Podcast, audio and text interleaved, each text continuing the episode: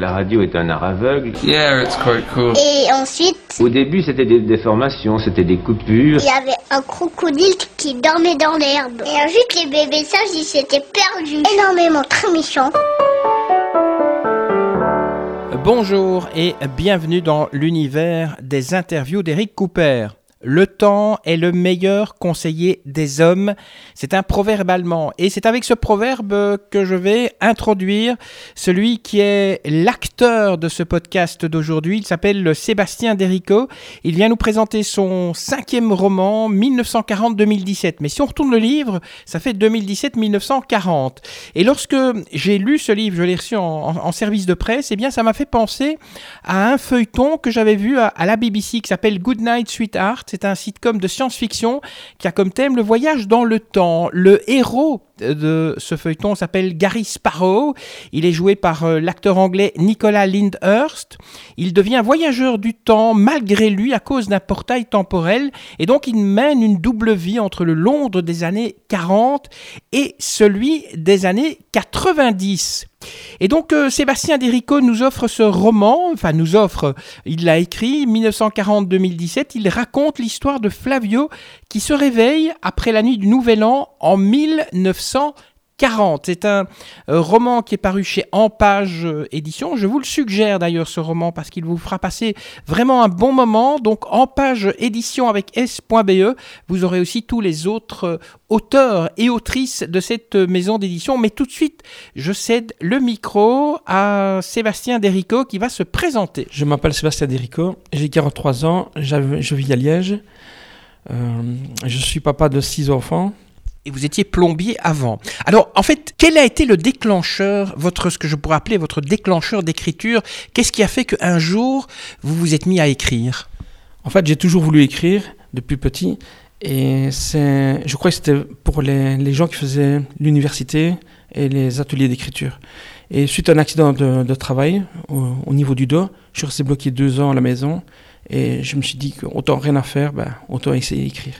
J'ai discuté avec un écrivain de France, Paul Blanchot, qui m'a dit d'écrire euh, comme tu le sens.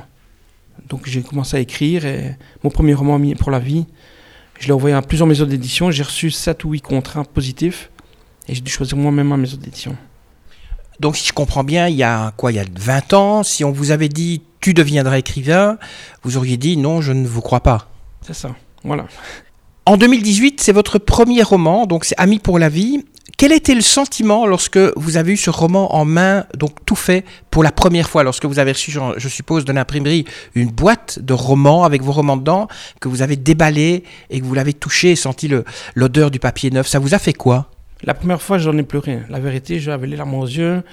Je, tremblais. euh, ça m'a fait vraiment plaisir. C'est comme un, bébé, on dit toujours c'est un bébé. Donc ça m'a fait vraiment chaud au cœur euh, de voir qu'il y a, il y a du travail là derrière tout ce que j'ai fait, tout ce que j'ai écrit. Quoi. Ce premier roman, il racontait quoi donc, Amis pour la vie? Ça raconte un père de famille qui est fort proche de son fils et qui, hop, qui délaisse sa famille, sa, sa, sa femme. Euh, il va lui arriver un accident de voiture et il va se réveiller trois jours plus tard euh, dans, de coma dans le corps d'un enfant de 10 ans. Et il y a toute une péripétie qui va se faire qu'il va retrouver son fils ah, dans, dans ce corps de- d'enfant. Ce roman, il, a- il est inspiré de quoi? Qu'est-ce qui vous a inspiré justement pour écrire ce, ce premier roman, je parle hein? Inspiré, non, il n'y a pas d'inspiration, c'est juste euh, inventé, c'est des histoires. Toutes mes histoires que j'ai écrites sont fictives, inventées, euh, imaginées. quoi. Il n'y a rien de, de réel, mis à part les prénoms de mes personnages. Est-ce que vous avez une routine d'écriture? Par exemple, vous devez euh, vous installer dans une pièce sans un bruit, ou bien est-ce que bah voilà, l'envie d'écrire vous arrive comme ça un peu n'importe quand, n'importe comment? Alors j'écris souvent à partir de 22 heures. Euh, j'écris donc euh, très tard jusqu'à la nuit. Ça peut durer à 3, 4 heures du matin. Je ne me mets pas de, délai. Donc c'est pas au calme. J'aime bien une musique de fond. Et tout dépend des romans que j'écris. Donc j'ai, on va dire, ma playlist. Et quand vous lisez, vous lisez quoi comme, comme genre de roman? Alors, avant, je lisais beaucoup. Maintenant, j'écris beaucoup, donc je lis moins. Mais sinon, j'ai lu, j'ai commencé par, du Stephen King à l'âge de 9 ans. Et j'ai enchaîné avec du Tolkien. C'est là que j'ai découvert la, la fantasy. Pourquoi Qu'est-ce qui vous attire justement dans ce style d'écriture? Euh, c'est l'imaginaire, en fait, notre, notre monde à nous est peut-être un monde parallèle qui n'existe pas. Et c'est ça qui m'attire en fait. Les inspirations, hein, quand, quand, vous écrivez, euh, comment est-ce qu'elles viennent à vous? Est-ce que par exemple vous allez faire une balade dans le parc ou vous regardez la TV, vous lisez un livre? Ça se passe comment? Alors elles me, viennent, elles me viennent comme ça. Je vais prendre un exemple pour Molly. Donc euh, c'est ma trilogie. Je dormais, je me suis réveillé en pleine nuit, je suis vite descendu jusqu'à dans mon bureau et j'ai griffonné une petite fille qui, qui croit voir des fées et des elfes. C'est tout ce que j'ai griffonné et j'en ai sorti une trilogie. Euh, il m'arrive aussi d'écrire un roman, et en plein milieu du roman, j'ai une idée qui vient, donc je griffonne sur un bout de papier euh, mon idée qui, qui, m'a perturbé, et qui passera au roman suivant, euh, qui sortira plus prochainement. quoi. Parlez-nous de, de, votre trilogie, justement, puisqu'elle va sortir bientôt. Alors, Molly, c'est une petite fille qui croit voir des elfes et des fées. Elle vit donc dans notre époque. Et comment dire, le jour de ses 18 ans, on appelle ça la lune rouge, il va se passer quelque chose. Et pour pas tout dévoiler, euh, il s'avère que ce monde euh, imaginaire existe vraiment. Donc euh, c'est encore une fois, deux mondes parallèles entre le nôtre et un autre, une autre époque avec des fées, des elfes, des gobelins et tout ce qui sort suit. C'est une, trilogie, on va dire, proche de Narnia et de Tolkien, donc Le Seigneur des Anneaux. C'est une trilogie que vous avez écrite après votre premier roman, donc Ami pour la vie. Hein? Oui, c'est ça, c'est mon deuxième roman. Donc Molly est mon, mon deuxième roman. Et donc il y a Molly et puis il y en a deux autres alors, puisque c'est une trilogie. Oui, donc euh, il y a Molly, le tome 1. Ensuite, j'ai écrit D'ici d'ailleurs. Ceci, c'est euh, neuf petites nouvelles fantastiques horreur. Et puis j'ai écrit Molly 2. Et j'ai enchaîné, donc Molly 3 est terminé, mais on attend la date de sortie. Et bien sûr, on ne dira pas si les elfes euh, e-, existent vraiment. Euh, il faut pour ça lire la trilogie. Vos romans, est-ce que vous les écrivez d'une traite ou alors vous les commencez, vous n'aimez pas ce que vous écrivez, vous jetez à la poubelle, vous recommencez une deuxième fois, une troisième fois Comment ça se passe un petit peu? Dites-nous un petit peu.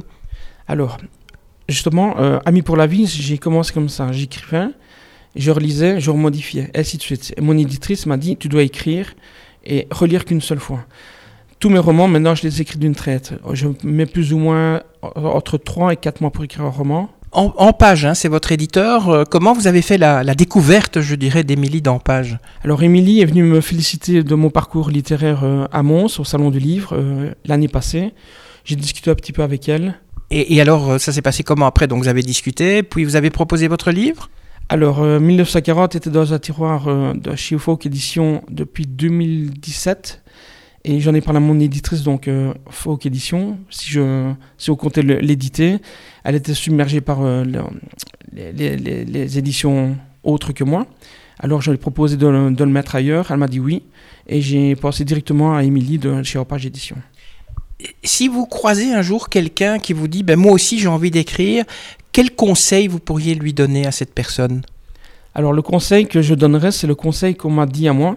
Donc écris comme tu le sens pour écrire, est-ce que l'appui des, amis, de la famille est, important Ou bien l'écriture, c'est vraiment un travail solitaire et vous n'avez pas besoin, à la limite, euh, de l'appui de, vos amis et de la, famille? Alors, pour ma part, je n'ai besoin de personne. Je crois que c'est un, travail solitaire. On est isolé du monde, que ce soit euh, de la famille, de les amis. On n'a pas besoin de conseils. Maintenant, de temps en temps, je, je demande des conseils à des amis, mais c'est des amis écrivains mais je ne demande jamais à des amis ou que ce soit ma, ma, fiancée ou mes parents, non, c'est solitaire. Le fait que vous travaillez comme solitaire, est-ce que ça vous aide justement à inventer cet univers fantastique hein, qui est celui de, de, vos romans? Oui, parce que je crois qu'il n'y a que moi qui, qui puisse comprendre euh, ma, ma, façon d'écrire, ma façon de penser. Si je vais demander à quelqu'un, dis, tu, tu penses quoi d'une petite fille qui voit des elfes? Peut-être que la personne va me dire, écoute, euh, tu vas plus trop là dans ton délire. Et puis quand je, je, suis seul, j'ai, on va dire, pondu mon lit, et que j'ai des retours en disant, euh, c'est un roman fantastique, bien écrit, euh, je, reçois pas mal de retours, ben, je me dis que je fais confiance à moi-même, c'était bien. Quoi. Les retours, vous, vous en recevez parfois des retours négatifs? Bon, je ne vais pas être prétentieux, je n'ai reçu encore aucun retour négatif, que ce soit de, donc de, de lecteurs comme de critiques littéraires. J'ai toujours, toujours reçu du positif pour tous mes romans actuels. Mais allez, imaginons qu'un jour vous receviez une lettre de quelqu'un qui dit Vous savez, vos romans, c'est vraiment pas bon. Vous allez réagir comment? Je vais bah, je vais très bien le prendre parce que je me dis que c'est travailler sur euh, peut-être les erreurs que j'ai peut-être faites que d'autres n'ont pas vues. Et je me dis que voilà, je vais lire attentivement sa critique et voir un petit peu mes romans euh, par rapport à sa critique et réécrire mon prochain roman avec sa critique. Quoi. Et, et votre dernier roman s'appelle 1940-2017. Il raconte quoi? Alors, non, en fait, il s'appelle 1940. Le 2017 inversé, c'est parce que notre le héros s'appelle Flavio. C'est dans notre époque en 2017. C'est un jeune qui, qui s'en fout un peu de tout le monde, de l'argent. C'est un jeune héritier. Et le soir du Nouvel An, il va faire euh, donc une soirée avec euh, des amis, un peu trop arrosé. Il va se réveiller le lendemain en 1940, sans identité, sans, sans argent. Et bloqué dans cette époque-là, il va apprendre euh, tout doucement à, trouver un travail, les valeurs de la vie, les valeurs de l'argent. Il va, il va découvrir aussi c'est quoi l'amour, qu'il n'avait pas en 2017. Et quand tout ça sera vraiment acquis, ben Flavio va se réveiller d'un nouveau en 2017. Ce sera un, un garçon changé. Est-ce qu'il y a un message dans ce livre, justement? Oui, je crois que j'ai voulu faire passer un message en disant que qu'on soit riche ou pas riche, on a, il faut garder les mêmes valeurs, savoir d'où on vient, de qui on est, et toujours respecter que ce soit la personne la plus basse comme la plus haute, parce qu'on ne sait jamais de, quoi est fait notre lendemain. Comment vous est venue l'idée, en fait, d'envoyer de, quelqu'un dans le passé pour qu'il puisse apprendre son futur? 1940, je l'ai inventé pas de rêve. Ça me rappelle plus vite quand j'étais plus jeune, je devais avoir 12-13 ans, on était avec des amis sur euh, une place tout près de la maison, et on discutait toujours. Tu t'imagines si tu vas dans le passé ou dans le futur, tu vas discuter avec ton toi. De ça, ben, c'est vrai moi j'ai toujours dit, j'ai toujours cru qu'il y a toujours un monde parallèle. Il n'y a pas que nous sur Terre, il y a, un monde parallèle. Et je me dis pourquoi pas faire voyager mon, lecteur par rapport à mes écrits dans, différentes époques, comme Ami pour la vie. A, quelque chose de parallèle qui se passe. Molly, il y a un monde parallèle. D'ici d'ailleurs, euh, mes petites nouvelles fantastiques, il y a des histoires avec des mondes parallèles. Et 1940, encore une fois, c'est un monde parallèle aussi. Euh. Je, crois que il faut pas avoir du rêve, mais il faut, il faut sortir de notre quotidien, notre, notre routine euh, qui est se lever, aller travailler, rentrer à la maison, manger, dormir. Puisque vous parlez de manger, quand vous faites un break, c'est quoi que vous mangez? Pizza, du chocolat ou une salade de fruits? Un break en fait, je suis très gourmand. Je mange bien, mais quand j'ai écrit, je suis un peu. Mange tout, je vais dans le frigo, je prends la première chose qui me, qui me plaît, je reviens, j'écris quelques lignes, je repars au-dessus, prends un chips, des petits bonbons, des cacahuètes. Alors, euh, vous êtes un rêveur, vous avez un peu votre euh, propre univers. Les gens qui vous entourent, les gens avec qui vous vivez, euh, est-ce que parfois ça ne les énerve pas un petit peu? Est-ce que parfois ils disent que vous êtes trop rêveur, que vous devez peut-être rester plus les pieds sur terre? Je, n'ai pas encore entendu un ami ou la famille qui me, dit ça, mais ma mère m'a souvent reproché de grandir. Quand j'étais plus jeune, hein, grandir, il faut aller travailler, penser à autre chose, il faut...